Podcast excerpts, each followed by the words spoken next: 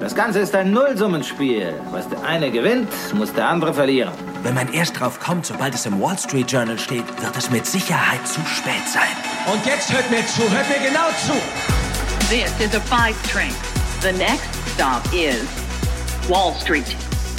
Investment Briefing, das Update von den Finanzmärkten. Hallo ihr Lieben, willkommen zurück zu einer neuen Podcast-Folge mit mir, Anne Schwed, eurer Geldexpertin aus New York mit allen Tipps, Tricks und Infos, wie ihr am Aktienmarkt Geld verdienen könnt. Diesmal war wieder so eine uh, Woche an der Wall Street. Die Berichtssaison ging weiter mit sehr durchwachsenen Ergebnissen. Die meisten Unternehmen können ihre Umsätze zwar steigern, aber werden den inzwischen doch wieder echt hohen Erwartungen der Wall Street nicht gerecht was dann häufig zu deutlichen Kursverlusten führte, obwohl die Bilanzen eigentlich gar nicht so schlecht ausfielen. War zum Beispiel so bei PayPal, Qualcomm, Expedia, Pfizer und Uber. Da gab es Aktienverluste von bis zu 16 Prozent. Die Knallernews der Woche war aber, dass die Ratingagentur Fitch den USA ihre Topnote entzogen hat und sie von ihrem AAA-Rating runterstufte. Das sorgte natürlich für schlechte Laune an der Wall Street, dazu aber gleich noch mehr. Am Freitag gab es dann noch die neuen Arbeitsmarktdaten vom Juli. Die fielen durchwachsen aus. Es konnten 187.000 neue Jobs geschaffen werden, weniger als erwartet. Allerdings fiel die Arbeitslosenrate auf 3,5 Prozent von zuvor 3,6 Prozent. Und es sorgte dann wieder für neue Sorgen, dass die Notenbank mit ihren Zinserhöhungen weitermachen könnte. Experten sagen schon, dass die Wall Street jetzt so langsam vielleicht eine kleine Verschnaufpause, sprich Korrektur braucht. Immerhin hatten wir jetzt beim S&P 500 und bei der Nasdaq schon den fünften Monat in Folge Gewinne.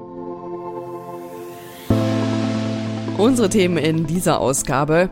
Die Ratingagentur Fitch hält die USA nicht mehr für top kreditwürdig.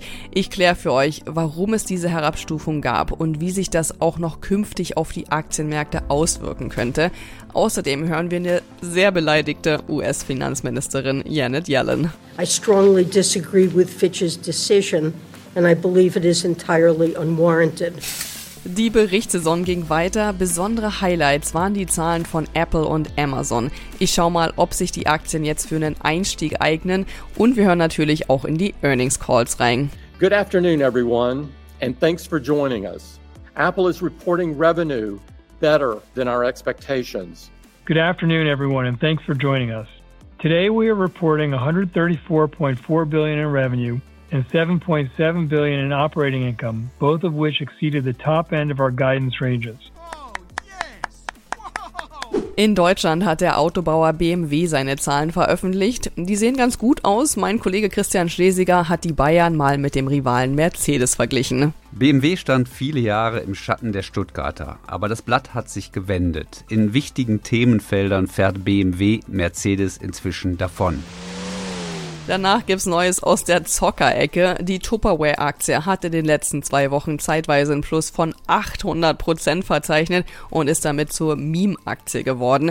Ich erzähle euch in der Community Corner, wie man bei solchen Aktien profitabel mitzocken kann und wir hören rein bei den Finfluencern auf Instagram und TikTok. Du hältst es nicht aus. Wer da reingeht, der ist einfach lebensmüde mit Schucke. Das macht einfach nur Baller, Baller zuzugucken. Krass. Außerdem gibt's wieder einen Blick auf die anstehende Woche, damit ihr top vorbereitet eure Anlageentscheidungen treffen könnt. Das sind unsere Themen heute. Die komplette Ausgabe hört ihr aber nur als Teil unserer Pioneer-Familie. Wenn ihr noch nicht mit dabei seid, dann testet uns doch mal. Für alle, die neu an Bord kommen wollen, gibt's ein besonderes Angebot. Schaut doch einfach mal auf thepioneer.de, meldet euch dort an und dann könnt ihr hier direkt weiterhören und jede Woche neue Insights mitnehmen.